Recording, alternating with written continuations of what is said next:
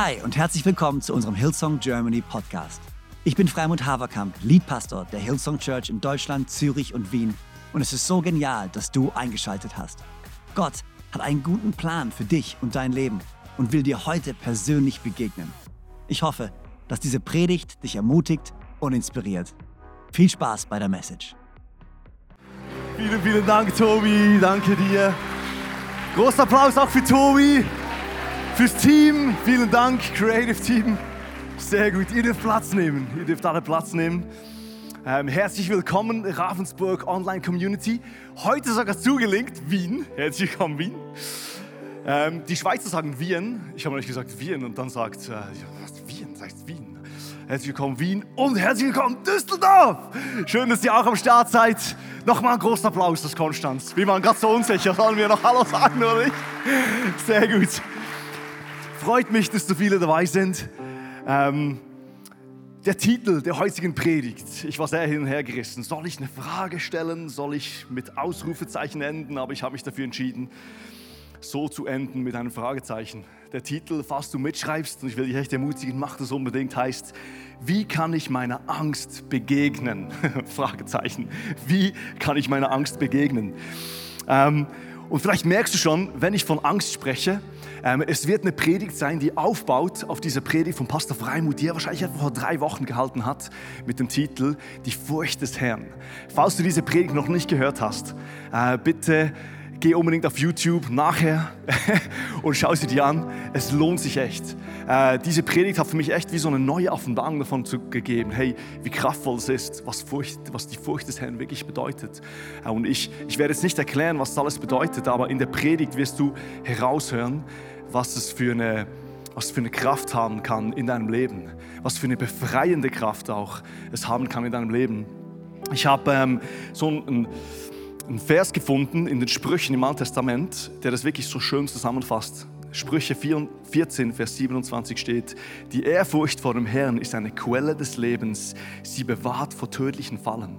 Ähm, Luther übersetzt, sie bewahrt vor den Stricken des Todes. Und komm, ich bete noch am Anfang und dann lass uns direkt einsteigen. Jesus, ich will dir Danke sagen, dass du zu uns sprechen willst heute Morgen, dass du uns befreien willst, dass du uns Weisheit geben willst, dass du uns eine neue Offenbarung davon willst, geben willst, wer du bist und wer wir sind in dir, in deinem Namen, Herr. Und wir sagen gemeinsam Amen, Amen, sehr gut. Ähm, letzten Montag hatte ich äh, die schöne Aufgabe, den Wocheneinkauf zu machen für unsere Familie. Ähm, und ich hab, musste es leider so planen, dass Ben dabei war. Ich sage jetzt leider so, mein kleiner Sohn Ben, er hat so keinen Bock einzukaufen, Freunde. Echt, jedes Mal, wenn ich sage, Ben, wir gehen jetzt einkaufen, dann dreht er eine halbe Stunde durch. Ähm, und ich, ich habe so meine Tricks. Diese Tricks sind nicht gute Parenting-Regeln. Vielleicht denken jetzt alle, oh, oder vielleicht denken die Eltern, oh, ihm geht es auch so. Und zwar wusste ich so, hey, so diese, diese ich glaube, wie heißen die auf, auf, in Deutsch? Diese, diese, diese Eier, diese Spielzeug, Überraschungseier, diese Ü-Eier, Ü-Eier habe ich schon gehört. Bei uns heißt es einfach Überraschungsei. Äh, diese Überraschungsei, ich gesagt, hey, darfst du eins? Und auf der Fahrt hat es Ben geschafft, mich umzulotsen. Nicht in Aldi, sondern in Lidl ähm, weil er wusste, da gibt es was, was er wirklich will. Und ähm, er es wirklich geschafft. Er hat es geschafft, mich, mich, zu manipulieren, dass ich da hingehe. Äh, und ähm, er hat es wirklich so, er hat so ein Stickerheft, hat er schon vor irgendwie ein paar Wochen vorher gesehen und es hat es tatsächlich immer noch, weil ich war so, hey, vielleicht gibt es nicht mehr. Und äh, er hat das Stickerheft gefunden und ich wusste, ich kann nicht ohne leere Hände zu, nach Hause kommen für meine Tochter. Das heißt, ich musste zwei kaufen. Ben war aber einen Tag vorher im Zoo mit Gnädigs, eine Family aus unserer Church und er wollte unbedingt das Zoo-Ding und es hatte nur noch Autos und Zoo und ich wusste, Emir hat nicht Freude an Autos, also musste ich mit Zoo und Autos und ich wusste, es gibt wahrscheinlich Streit und tatsächlich war es wirklich so, sie konnten sich nicht einigen, wer welches Heft darf. Es gab einen Riesenstreit. Ähm, am nächsten Tag der Streit weiter. Am Morgen standen die auf und wirklich, first thing in the morning, ich will dieses Heft. Ich war ein kurzer Ausraster und mein Ausraster ging etwa folgendermaßen. Ich habe gesagt, wenn ihr euch nicht jetzt einigt, dann nehme ich das Ding und ich schmeiße es ins Feuer. Weil ich echt so, wir haben neu wieder ein Feuer bei uns zu Hause. Die Strompreise gehen hoch. Wir, wir heizen mit Strom. Und ich wusste, ich musste wieder mit, mit Feuer heizen. Und ich habe mit Feuer gedroht. Und ich habe gesagt, ich schmeiße die Dinger weg. Und die eingeschüchtert haben versucht, irgendwie eine Lösung zu finden. Wir haben immer noch keine Lösung gefunden. Das heißt, die ganze, die ganze Drohung war ein Waste. Sehr gute Parenting. Ähm, Advice hier von mir. Hey, ich will euch hineinnehmen in, in, in eine Geschichte, wo, wo Menschen auch, ähm, wo, es, wo es ihnen mit dem Feuer gedroht wurde. Äh, und es ist nicht so harmlos wie meine. Ähm, es ging um viel mehr, aber es ging auch um richtig wertvolle Sachen. Es ging ums Leben. Und zwar ähm, würde ich gerne eintauchen in Daniel 3, Verse 8 bis 28. Ich lese aus der Hoffnung für alle Übersetzung vor. Vielleicht kannst du schon mal die Bibelstelle suchen auf dem Handy. Äh, wir werden es auch einblenden. Aber bevor wir da reingehen, würde ich dir richtig gerne äh, ein bisschen Kontext geben dazu. Ich hoffe, ihr könnt es gut sehen. Ähm, ich habe hier das Blackboard bei mir. Und zwar gehen wir 2615 Jahre zurück. Also wir gehen ins Jahr 605 vor Christus. Ich mache jetzt hier ein Minus dran. Ich habe ein bisschen Mühe mit Minus und dem Ganzen. Geht es euch manchmal auch so super komplex. Wow, wo sind wir jetzt da? Aber wir gehen jetzt 605 Jahre Minus. Äh, vor Christus gehen wir hin. Und zwar wurde das babylonische Reich wurde zur Weltmacht. Vorher war Assyrien waren die Weltmacht mit der Hauptstadt Ninive. Vielleicht kennt ihr die, habt ihr vielleicht schon mal gehört. Und dann wurde die neue Superpower, wurde Babylon. Übrigens, ich habe gesehen, da ist ja Baby drin. Babylon, aber es ist Babylon. Um, welcome to my world. ich schreibe so das auf und denke so, witzig. ähm, Babylon war wirklich, das war, das, das, das war etwa diese Größe. Wir sind hier im Mittel, Mittelmeerraum. Ähm, Jerusalem liegt hier, Ägypten liegt hier. Ähm, der Persische Golf, der liegt hier unten. Und dann haben wir hier diese zwei Flüsse, Tigris und der Euphrat. Ich hoffe, ich richtig aus. Und hier liegt Babylon. Babylon war eine, war eine Provinz von, ähm, von Assyrien und die wurde dann zur Superpower und die haben ähm, Ninive eingenommen. Und sie, sie haben äh, dieselbe Politik eigentlich verfolgt wie Assyrien vorher. Sie wollten, sie wollten expandieren, sie wollten größer werden. Und 605 vor Christus waren sie an den Toren von Jerusalem hier. Ähm, und der König von Juda hat sich ergeben und ohne die Mauern einzubrechen, kamen sie rein und was haben sie gemacht? Sie haben die Königssöhne die, die, die obere Klasse haben sie mitgenommen. Und unter dieser oberen Klasse war auch Daniel dabei und seine Freunde, die nachher einen anderen Namen gekriegt haben, Shadrach, Medrach und Abednego. Äh, auf die kommen wir nachher zu sprechen. Aber sie haben sie mitgenommen. Und was haben sie gemacht? Sie haben ihnen neue Namen gegeben. Also sie sind hierher gereist. Ich weiß nicht, welche Route sie genommen haben, aber sie sind nach Babylon gereist. Sie haben hier eine neue Schulung gekriegt. Sie haben neue Namen gekriegt. Sie haben neues Essen gekriegt. Das sehen wir gerade im Kapitel 1. Äh, vielleicht kennen ein paar von euch schon die Story. Ähm, sie wurden wirklich indoktriniert mit einer neuen Lehre. Sie haben diese Sprache gelernt und wir sehen schon schnell, sie waren sehr fähige Männer. Äh, man nimmt etwa an, dass der König von Babylon etwa 1000 Juden mitgenommen hat. Eine Wahnsinnszahl. Die Städte waren ja noch nicht so groß wie heute, aber sehr viele Leute hat er mitgenommen, hat er verschleppt. 586 äh, vor Christus dann ähm, haben sie dann die Stadt zerstört und das ganze Volk musste ins Exil. Aber es waren 20 Jahre etwa rund vorher war das. Daniel war zu dieser Zeit ein Teenager. Wir wissen es nicht genau, wie alt er war. Er war vielleicht 15, 16 Jahre alt. Ähm, aber er war sehr jung und hatte schon in Babylon, genau, nachher die Zeit in Babylon weitergelebt. Und jetzt lass uns gemeinsam eintauchen. Ich hoffe, das hilft. Wir sind jetzt im Kapitel 3 ähm, und da kommt diese bekannte Story von dieser goldenen Statue. Ähm, der König Nebukadnezar, der babylonische König, ließ eine Statue aufbauen. Also in, in der Grundübersetzung heißt es ist einfach ein Bild. Wir, wir wissen nicht, was es ist. Ein Bildnis von irgendwas.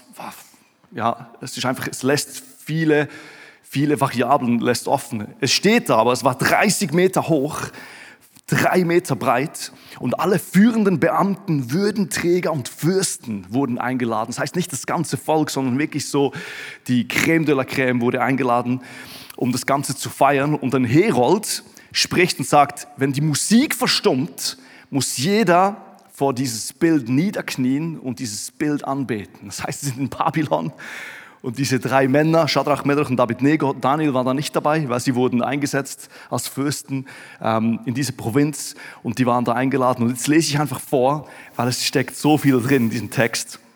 Vielleicht kennst du diesen Text schon, aber lass dich einfach nochmal neu darauf ein. Es ist wunderschön, sehr herausfordernd und gleichzeitig so promising, was da drin steht. Ich lese ab Vers 8, es steht, einige Sterndeuter, ah, ich muss noch sagen, wenn sie sich nicht niederknien, droht ihnen verbrannt zu werden. Jetzt kommt wieder der, der Ding zum Feuer. Warum hat er vom Feuer gesprochen vorher? Das heißt, der König hat gedroht, wenn ihr nicht hinkniet, werdet ihr verbrannt. Und die drei Männer, die knien nicht hin. Das heißt, als die Musik verstummte, haben sie nicht, nicht mitgemacht. Und dann einige Sterndeuter aber verklagten die Juden, diese drei Männer, bei Nebukadnezar. Sie sagten zu ihm, Lang lebe der König! Du, o oh König, hast doch angeordnet, dass jeder sich beim Klang der Instrumente niederwerfen und die Statue anbeten muss. Wer dies nicht tut, soll in den Ofen geworfen werden. Nun sind hier einige Juden, denen du die, die Verwaltung der Provinz Babylon anvertraust hast, hört ihr, sie haben schon große Verantwortung. Shadrach, Medrach und Abednego. Diese Männer erwiesen dir nicht den nötigen Respekt. Sie dienen deinen Göttern nicht und sie weigern sich, deiner Statue, deine goldene Statue anzubeten. Da packte den König der Zorn und voller Wut ließ er die drei kommen. Als sie vor ihm standen, stellte er sie zur Rede. Shadrach, Medrach, Abednego. Ist es wahr, dass ihr meine Göttern keine Ehre erweist? Warum wollt ihr euch nicht vor meiner Statue niederknien? Ich gebe euch eine letzte Gelegenheit. Wenn jetzt die Musik ertönt und ihr niederfällt, lasse ich euch noch, lasse ich euch einmal Gnade vor Rechte gehen. Wenn ihr aber diesem Befehl widersetzt, werdet ihr auf der Stelle in den glühenden Ofen geworfen. Glaubt ihr, dass euch noch ein Gott aus meiner Gewalt, Gewalt retten kann? Und jetzt kommt die Antwort von Shadrach, Melach und Abednego, sehr berühmte Antwort, da steht, wir werden gar nicht erst versuchen, uns vor dir zu verteidigen auch sehr respektvoll. Wir müssen uns nicht verteidigen vor dir. Unser Gott, dem wir dienen, kann uns aus dem Feuer und aus der Gewalt retten. Aber auch wenn er es nicht tut, musst du wissen, o oh König, dass wir nie deine Götter anbeten oder uns vor der goldenen Statue niederwerfen werden. Da verlor Nebukadnezar die Beherrschung und sein Gesicht verzerrte sich vor Wut. Mega viele Details. Er ordnete an, den Ofen siebenmal stärker als gewöhnlich zu heizen. Dann befahl er seinen kräftigsten Soldaten, die drei Freunde zu fesseln und niederzuwerfen, oder hineinzuwerfen, Entschuldigung. Sofort band man die Männer und ließ sie in ihren Kleidungen mit Hosen, Mänteln und Turbanen in den Ofen. Weil der König befohlen hatte, ihn besonders stark zu heißen, schlugen die Flammen heraus und töteten die Soldaten, die Shadrach, Medrach und Abednego hineingeworfen hatten. Die drei aber fielen gefesselt ins Feuer Feuer, Punkt. Vers 24. Plötzlich sprang Nebukadnezar entsetzt auf und fragte seine Beamten, haben wir nicht drei Männer gefesselt und in den Ofen geworfen? Ja, sicher, antworten sie. Warum sehe ich dann aber vier Männer ohne Fesseln im Feuer umhergehen? rief der König.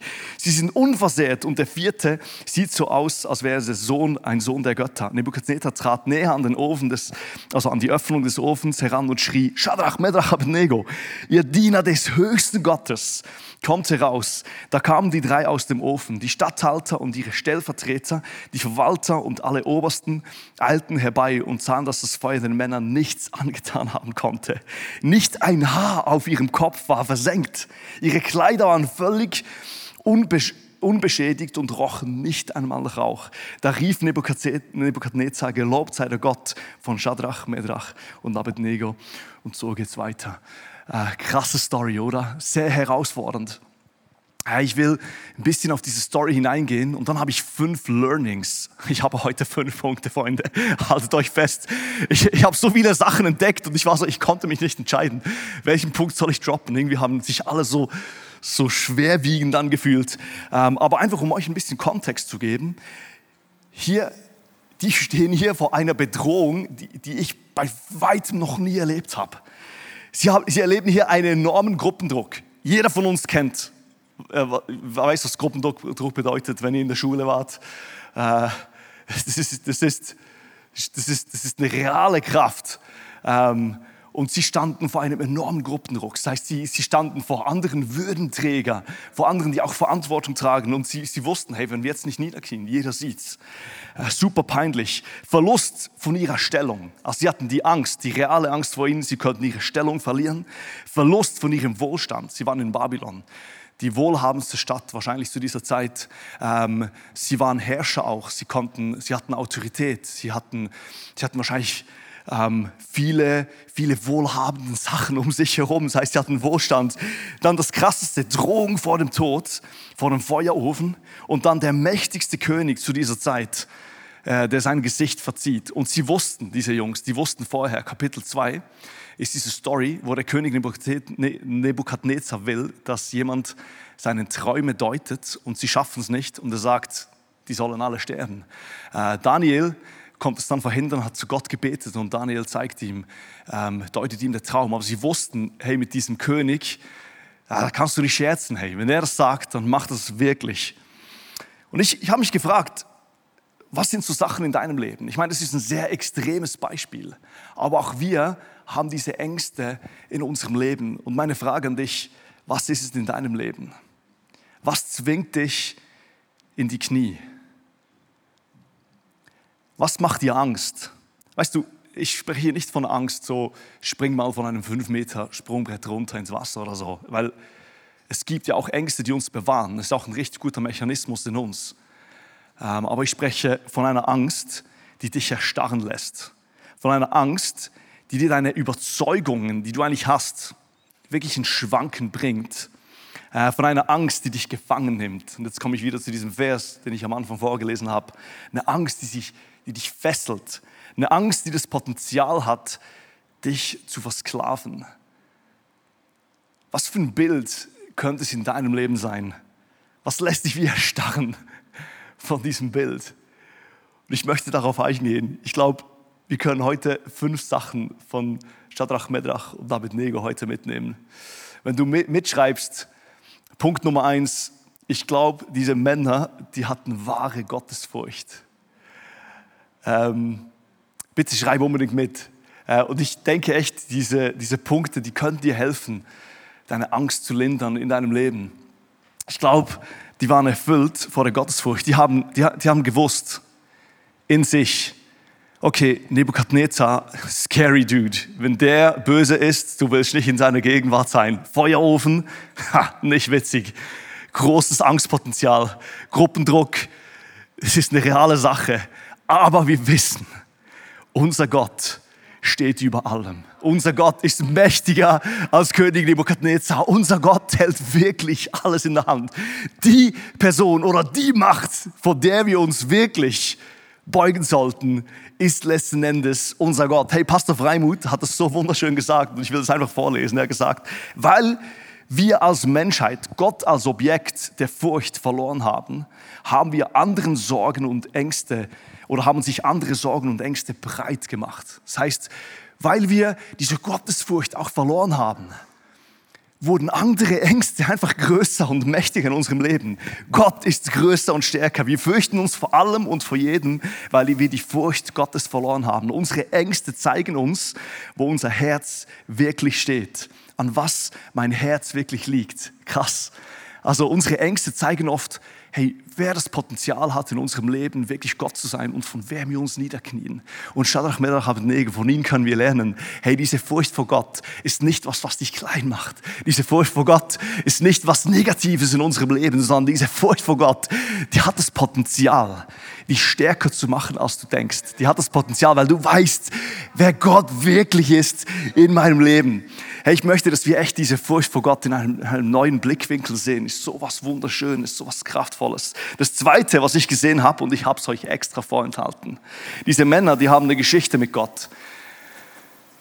Du und ich, wir haben eine Geschichte mit Gott. Vielleicht fängt deine Geschichte heute an mit Gott. Vielleicht bist du zum ersten Mal in einer Kirche und du wusstest gar nicht, dass man eine Geschichte schreiben kann mit Gott. Aber diese Männer, die hatten eine Vorgeschichte. Und zwar, lass uns noch mal zurückgehen aufs Blackboard. Vielleicht fragst du dich, was ist das hier? Ich habe es möglichst klein geschrieben, dass du es nicht lesen kannst und dass ich es nicht vergesse. Aber 640, ah, jetzt habe ich die Reihenfolge falsch gemacht, aber 640, ich mache hier einen Pfeil. Vorher, das sollte eigentlich hier oben sein, kam König Josias ähm, in Jerusalem an die Macht. Und der war ein König, der wirklich der, ähm, das Reich von Juda wieder zurückgeführt hat zu Gott. Es ist so ein König, wenn du das liest, der, der so ernst gemeint hat, irgendwie Gott geliebt hat von ganzem Herzen. Seine Väter vorher nicht. Aber König Josias hat wieder das Volk zurückgeführt. 622 vor Christus passiert was ganz ähm, Interessantes. 622 findet er die Schriftrollen, die Gesetzesrollen im Tempel. Die, die, haben, die haben die nicht mal mehr gehabt. Und zwar findet er die und er bringt die wieder zurück und sie feiern zum ersten Mal seit Jahren wieder das Passafest. Und das Schöne ist, ich habe gemerkt, in dieser Zeit sind wahrscheinlich Shadrach, Medrach und Abednego, kamen sie vielleicht zur Welt, vielleicht auch noch nicht, aber ihre Eltern, die waren bei dieser Reformation, die waren bei dieser Erweckung, die waren dabei. Die haben gesehen, dieser Glaube ist real. Dieser Gott meint es echt gut. Diese Gebote, die er gibt, die sind aus Liebe zu uns Menschen gegeben. Es ist ein guter Gott. Ich meine, das sehen wir schon in Kapitel 1. Von wo kommt diese tiefe Überzeugung von diesem Essen, dass sie sagen, hey, ich will das Essen von Babylon nicht annehmen, sondern, und es war wahrscheinlich gutes Fleisch, sie haben gesagt, nee, das essen wir nicht, sondern wir, wir essen nach diesen Vorschriften. Lass uns das testen. Von wo kommt diese Überzeugung? Ich glaube, die hatten eine echte Beziehung mit Gott, die tief geht. Und ich habe, wie gesagt, gemerkt, was bedeutet das für uns heute? Das bedeutet, hey, unser Kids Ministry, das dürfen wir nicht unterschätzen, was hier passiert. Ich weiß nicht, wer von euch ähm, schon mal, wenn ihr einen Schwiegervater habt, von eurem Schwiegervater rebuked geworden, also wenn er so sagt, hey, sagt man nicht so, das war mir passiert. Ich war Jugendpastor vorher in einer Pfingstgemeinde in Thun ähm, und ich habe gesagt, ja, die Kinder können jetzt in das kind Kinderprogramm gehen und er so, Elias, das ist kein Kinderprogramm, das sind Kinder, Gottesdienste. Wenn wir hier denken, wir haben hier einen Gottesdienst, einen richtigen Gottesdienst und die Kids da oben nicht, die machen irgendwie so ein Kinderprogramm, irgendwas. Hauptsache, wir geben die Kids ab, sodass wir hier empfangen können. Hey, das ist das falsche Bild. Was hier oben passiert, jetzt in diesem Moment bei Kids, sind echte Kindergottesdienste, Freunde. Die erleben Gott. Hey, das ist was unglaublich Wichtiges, was Wunderschönes, young and free. Die sind ja auch noch Kinder, das sind ab zwölf Jahren. Hey, dass wir hier gute Leiter haben, dass wir hier Kleingruppenleiter haben, die on fire sind, die eine Vision haben für die nächste Generation. Unglaublich entscheidend. Hey, ich merke, wir strugglen manchmal echt. Vielleicht in Düsseldorf nicht, in Wien wahrscheinlich auch nicht. Aber hier in Konstanz, wir haben echt wenige Kidsleiter. Hey, ich will dich ermutigen, falls du heute merkst, hey, Gott macht jetzt was in meinem Leben. Ich will dich einen negativen Druck ausüben. Hey, wir brauchen Leiter, Leiter, die verstanden haben, hey, diese nächste Generation, das könnten die Generation sein. Und ich, ich sage euch, es fühlt sich bei uns ziemlich an wie Babylon. Wir werden nicht verschleppt, nee, wir wurden nicht verschleppt. Aber wir sind nicht mehr das christliche Deutschland, das christliche Österreich, das Christ, die christliche Schweiz, die wir mal waren. Ich bin jetzt 36. Als ich 15 Jahre alt war, ich war das Pastorenkind bei uns in der Schule. Wir, wir waren die Fischli, so sagt man in der Schweiz. Wir wurden ausgelacht. Aber es war, es war noch was anderes, es war noch ein Respekt da vor, vor der Kirche. Und ich, ich habe gemerkt, so viel hat sich geschiftet. Hey, und wer weiß, was passiert jetzt in unseren Kindergottesdiensten in Wien, in Düsseldorf, hier bei uns in Konstanz, in Ravensburg, wo Gott was macht, wo Gott eine, eine, eine erweckte Generation heranzieht. Die haben ein Erbe. Vielleicht bist du heute da und sagst, hey, ich, ich war nie im Kids Ministry, ich war nie in Kindergottesdiensten, ich habe das nicht. Keine Sorge, auch mit dir schreibt Gott heute eine Geschichte. Ich will dich echt ermutigen, diese Spare nicht, spare nicht in der Gottesbeziehung. Gott schreibt mit dir eine Geschichte. Und das finde ich auch schön, dass es eine Geschichte ist. Weißt du, manchmal setzt ja uns auch unter Druck und wir denken so, boah, diese Jungs, die waren von 0 auf 100, waren die, waren die so, hatten die diese Gottesfurcht, diese Offenbarung von Gott? Nein. Ich glaube, die hatten vorher, hatten die, hatten die auch schon schwierige Situationen erlebt von, von Gruppendruck. Das war einfach die schlimmste wahrscheinlich, die sie je erlebt haben. Daniel erlebt nachher, später auch eine. Ähm, ein paar Jahre später aber es ist eine Geschichte, die Gott mit uns schreibt. Und ich will dich ermutigen, nicht zu sparen in der Gottesbeziehung. Weißt du, wir können unsere Gottesbeziehung so sehen, wie so eine, wie so eine Arbeit, die wir jetzt einfach durchgehen müssten. Ähm, ich ich habe auch ein Studium gemacht. Ähm, und manche Arbeiten, ganz ehrlich, die habe ich einfach gemacht, weil ich es machen musste. Das kennt ihr nicht, oder? Hey, und dann gab es ein paar Arbeiten, die habe ich gemacht aus einer Überzeugung. Und diese Arbeiten, die haben mich, die haben mich von innen nach außen verändert. Ähm, meine ich, ich habe eine Arbeit geschrieben über den, der Titel war der notwendige Gottesdienst. Und ich sage dir, seit ich diese Arbeit geschrieben habe, ich mache anders MC, ich leite anders den Gottesdienst. Ich sehe den Gottesdienst mit anderen Augen. Das habe ich so geprägt. Und ich will dich, ich will dich mit auf den Weg nehmen. Mach das in deiner Gottesbeziehung. Mach es nicht einfach um so ah, weiteres Ding, sondern wir verstanden haben, hey, es soll tief gehen. Geh diesen Weg, schreib diese Geschichte. Oder Gott will diese Geschichte mit dir schreiben. Die Frage ist, willst du sie auch? Sehr gut, das finde ich so schön. So, so Revival-Kinder, oder? Ich zeige aufs Blackboard, falls du dich in Düsseldorf fragst, wo zeige ich hin. Sehr gut. Hey, das nächste. Die waren tatsächlich in einer Kleingruppe. Was ist die Definition von Kleingruppe? Ist eine kleine Gruppe, es sind waren drei Personen. Vor, vorhin im Worship habe ich so gedacht, hey, wo zwei oder drei in meinem Namen zusammenkommen, bin ich mitten unter ihnen. Hey, sie waren nicht alleine. Ich habe, ich, ich, das, ist, das ist eine Spekulation, ich weiß es nicht. Aber versuch dir mal vorzustellen, das, war nur, das wäre nur eine Person gewesen. Hätten die das gemacht? Glaub mir, ich glaube, die hatten so einen kleinen Gruppendruck, Gruppendruck-Contest in ihrer kleinen Gruppe. Die haben so gesehen, hey, Schadrach, der steht immer noch. Boah, ich auch, hey, ich bleibe auch stehen. Oh, ah. alle anderen knien. Aber jetzt, jetzt, jetzt haben wir so einen, kleinen, äh, so einen kleinen Contest hier untereinander.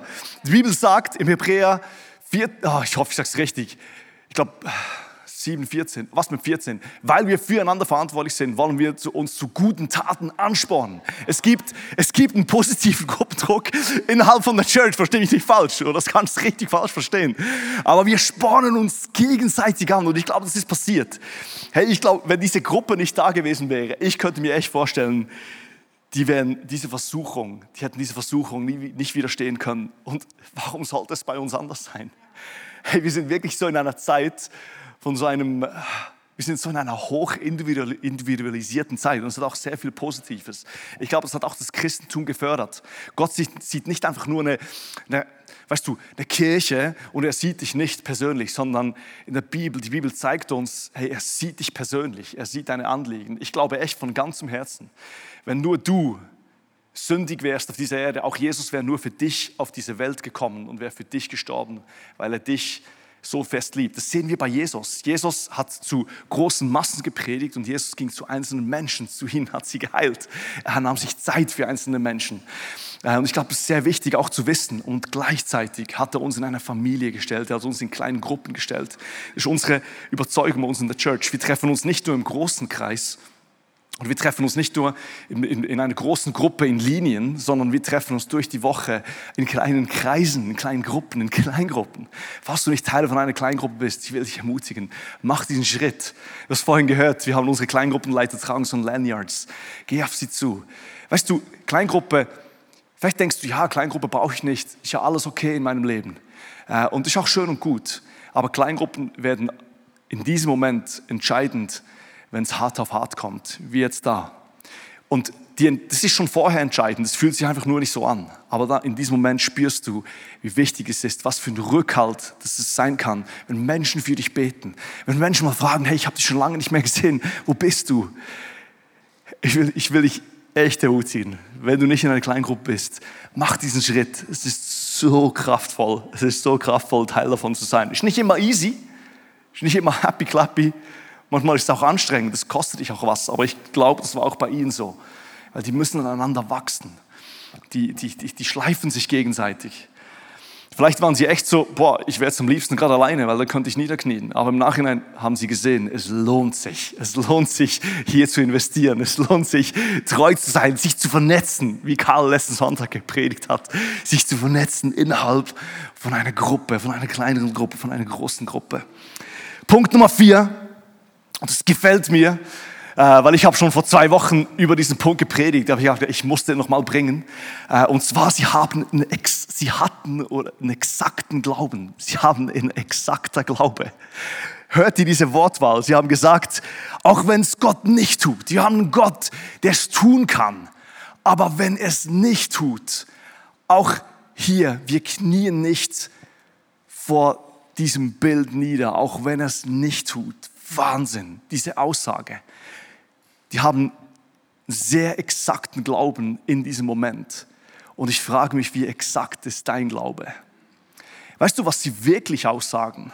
Sie sagen, wir dienen unserem Gott, weil wir ihn lieben und nicht, weil wir Sachen bekommen, in erster Linie von unserem Gott. Sie sagen, hey, wir gehorchen Gott, weil es sich wert ist, ihm nachzufolgen und nicht, weil wir den Arm von Gott twisten wollen und wir strengen uns an, damit er macht, was wir wollen. Ich sag dir, wenn du so einen Glauben hast von, von unserem Gott, wenn du Gott nur nachfolgst für die Sachen, die er dir gibt, dann wird dein Glauben nicht stabil sein, wenn es hart auf hart kommt. Wenn du jetzt in diesem Moment merkst, ich brauche diesen exakten Glauben, ich will Gott lieben, weil es einfach wert ist zu lieben, ich will Gott nachfolgen, weil es erst wert ist, ihm nachzufolgen, dann will ich dich ermutigen, change es jetzt. Mach diesen Schritt.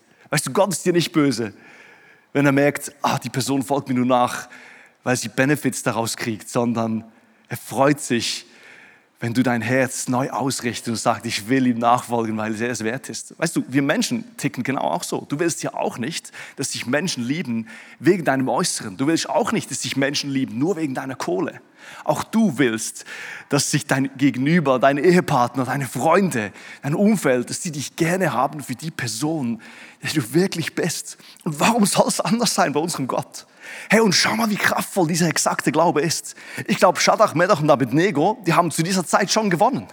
König Nebukadnezar war entmächtigt, der konnte nichts mehr tun. Stell dir mal vor, wie mächtig meine Kinder wären, wenn sie sagen würden, ja, schmeiß doch das Ding ins Feuer, dieses Stickerheft. Ich wusste, ich, ich habe da was bei ihnen. Und Nebukadnezar wusste das auch. Aber in diesem Moment, wo sie gesagt haben, unser Gott hat die Macht, uns zu befreien. Aber auch wenn er es nicht tut, haben sie damit ausgedrückt, wir gehören ganz ihm. Er ist der Anfang und der Vollender von dem Ganzen. Und wir lieben ihn und wir folgen ihm nach, no matter what. Wir folgen ihm nach, Punkt. Und meine Frage an dich, wie sieht es mit deiner Beziehung aus? Hast du auch so einen exakten Glauben und spürst du die Kraft dahinter? Es ist was Wunderschönes. Und ich glaube, Gott hat es verdient, dass wir ihm nachfolgen. Einfach wie wer er ist. Einfach aus Liebe. Sehr schön. Und dann der letzte Punkt. Ich bin schneller, als ich gedacht habe. Ich habe noch acht Minuten. Wow. Der letzte Punkt. Aber das ist der längste. Sehr gut. Das ist auch, der, hat, der hat auch am meisten Wörter im Titel. Und zwar hat mich der schlussendlich irgendwie auch erstaunt. Ich sage es gerade warum. Und zwar, und äh, die, die Band kann sonst, oder die, äh, Conny, Conny ist es. Ich, ich, ich wollte gerade sagen, André, aber André, André. Unser André ist schon, glaube ich, der spielt passend. Heute hat er E-Gitarre gespielt. Ähm, aber Conny, vielen Dank, kannst du mal nach oben kommen. Ähm, Punkt Nummer 5. Bewahrt, nicht bewahrt vor dem Ofen, bewahrt im Ofen. Hey, ich denke echt, dass die Hoffnung von Shadrach, Medrach und Abednego war, dass, dass, dass Gott ein Wunder tut in diesem Moment. Also mir würde es genauso gehen. Und die haben ja das noch nie erlebt vorher. Ich glaube, so eine Geschichte kommt vorher nicht vor. Klar haben wir gesehen bei Mose, dass Gott ein Feuer verwandelt, dass das Feuer nichts verzehrt. Vielleicht haben sie auch kurz an das gedacht, aber ich könnte mir sehr gut vorstellen, dass sie daran gedacht haben, das Feuer von Elia, dass, dass, Gott, dass er gebetet hat und Feuer kam vom Himmel runter. Vielleicht haben sie sich in diesem Moment daran erinnert und sie wussten, hey, Gott ist mächtig, hier alles zu changen, hier alles, alles zu verbrennen. Aber sie haben gesehen, Gott hat das nicht gemacht. Vielleicht haben sie gehofft, dass König Nebukadnezar in diesem Moment sieht, hey, das sind wahre Leiter. Das sind Männer, die wirklich Prinzipien haben in ihrem Leben. Und eigentlich will ich die gerade befördern in diesem Moment. Ich meine, stell mal vor, du wärst echt dieser König und du siehst, dass hier drei Männer sich nicht beugen. Du weißt haargenau, diese Männer sind integer, diese Männer sind starke Männer, die haben Überzeugung in ihrem Leben. Ich meine, hätte ja sein können, dass der König gerade sagt, ah, das war nur ein Test. Schlag auf die Schultern, ihr werdet gerade befördert, alle anderen, ihr, ihr werdet downgegradet, ich weiß es nicht. Aber hätte ja sein können, dass es so aussieht. Aber es passiert alles nicht. Diese ganze Speech nimmt irgendwie der König nicht wahr. Und was er sagt ist, Feuerofen it is. Wir heizen ihn sogar noch heißer auf, als er vorher war. Und er nimmt die stärksten Männer und sie haben gesehen, oh oh, der meint es wirklich ernst. Und sie fallen wirklich ins Feuer. Und ich habe gemerkt, das ist herausfordernd für uns, die, die alle westlich geprägt sind eigentlich. Ich würde sagen, ganz Europa, USA. Wir strugglen mit diesem Gedanken, dass, das ist passiert. Irgendwie ist in uns so ein Glaube, dass wenn was Schlimmes passiert, wenn Herausforderungen in unserem Leben passieren, dass irgendjemand was Falsches gemacht hat. Entweder hat, hat mein Ehemann, meine, meine Ehefrau was Falsches gemacht, meine Freunde, ich habe irgendwas Falsches gemacht und wir müssen so schnell wie möglich hier rauskommen. Es ist, es ist, es ist nicht richtig, es ist nicht korrekt. Aber ich glaube, diese Bibelstelle, die lernt uns, dass, dass manchmal diese Momente vom durchs Feuer gehen zum Leben gehören. Und vielleicht tut dir das gerade gut zu hören. Weil ich glaube, ein paar Leute, auch hier in diesem Raum, die erleben, dass es real ist. Und du fragst dich, hey, was mache ich falsch? Und ich will dir echt zusprechen, wenn du Christ bist, wenn du Jesus nachfolgst, heißt es nicht einfach nur happy clappy, alles kein Problem, sondern es bedeutet, dass wir manchmal durchs Feuer gehen.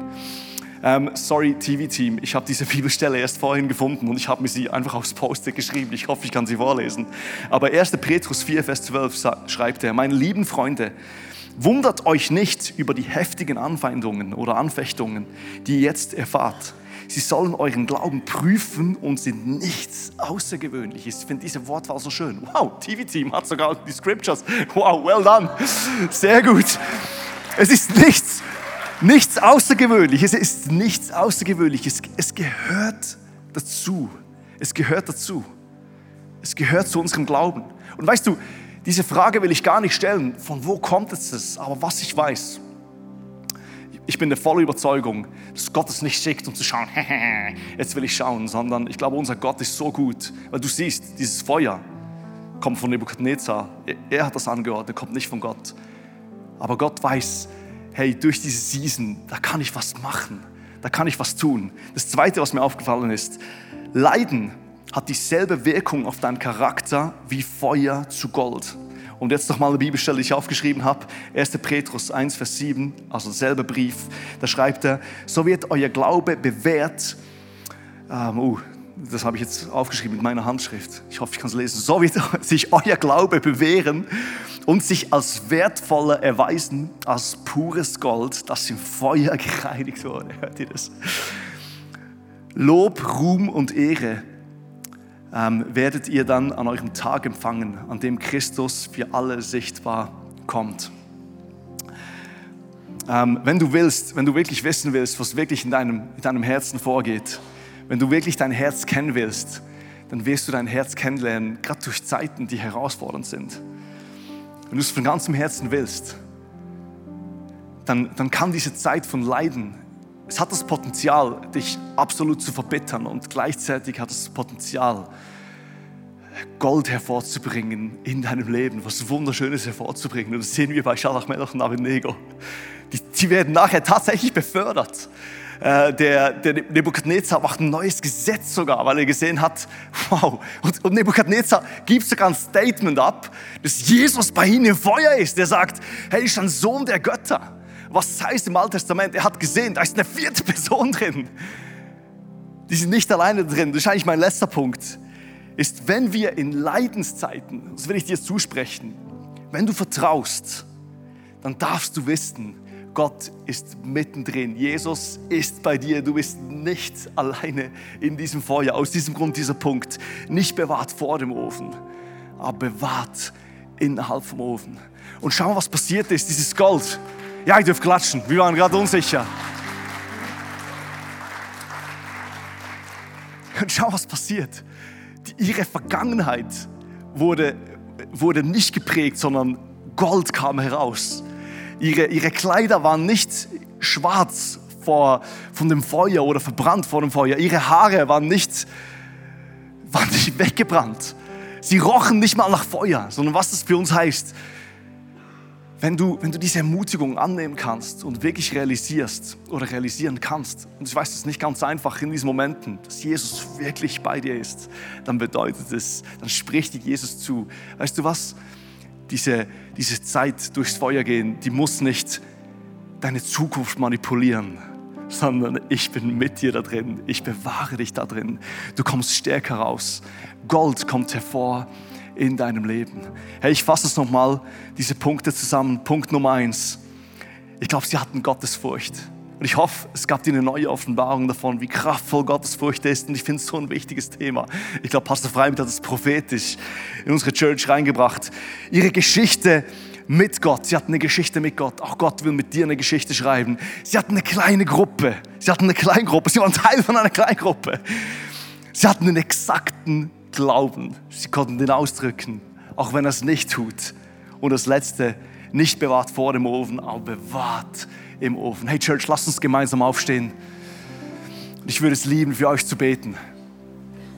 Und dann übergebe ich nach Wien, nach Düsseldorf zu dem zu den MCs. Ich weiß nicht, wer es ist. Ich habe fast einen Namen ausgedrückt, aber genau.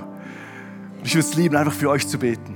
Ich weiß nicht, was Gott zu dir gesprochen hat jetzt in diesem Moment, was für einen Schritt du gehen willst, aber ich, ich hoffe und ich bete, dass Gott was gemacht hat.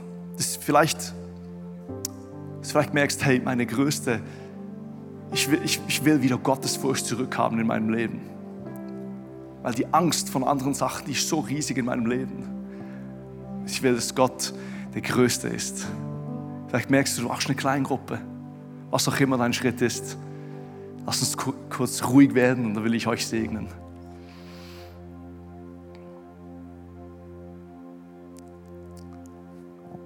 Jesus, ich will dir Danke sagen für diese Geschichte. 2615 Jahre etwa ist es her aber ist immer noch so relevant für uns hier in dieser heutigen Zeit, wo wir drin sind. Und Jesus, ich bitte dich, dass diese Worte, die du zu uns gesprochen hast, real werden dürfen. Jesus, wir wollen diese Gottesfurcht wieder zurückhaben. Diese Geschichte mit dir, die wollen wir schreiben, weil wir gesehen haben, wie gut du bist. Unser Glaube soll exakt sein, Jesus. Und vielleicht bist du gerade in einer Zeit, wo du durchs Feuer gehen musst. Und ich glaube, Gott will dich ermutigen und er will dir sagen, ich bin mit dir, du bist nicht allein, ich sehe dich. Ich glaube ganz, ganz fest, erst in diesem Moment, ich habe schon so viele Stories gehört, wenn Menschen leiden, dass sie die Gegenwart Gottes wahrnehmen wie noch nie vorher. Gott will sich dir zeigen in diesem Moment. Will sich dir offenbaren. Vielleicht siehst du ihn nicht, aber er steht vor dir. Deine schützende Hand ist um dich. In deinem Namen, Herr. Amen. Amen. So genial, dass du dabei warst. Ich hoffe, du gehst gestärkt und voller Glauben in deine Woche. Wenn dir dieser Podcast gefällt, dann abonniere doch diesen Kanal, um keine Message zu verpassen. Und schau auch mal auf unserer Webseite hillsong.de vorbei. Dort findest du alle Infos zu unseren Gottesdiensten und so viel mehr. Natürlich findest du uns auch auf YouTube und Instagram. Hey, hab eine gute Woche. Gottes Segen. Bis bald.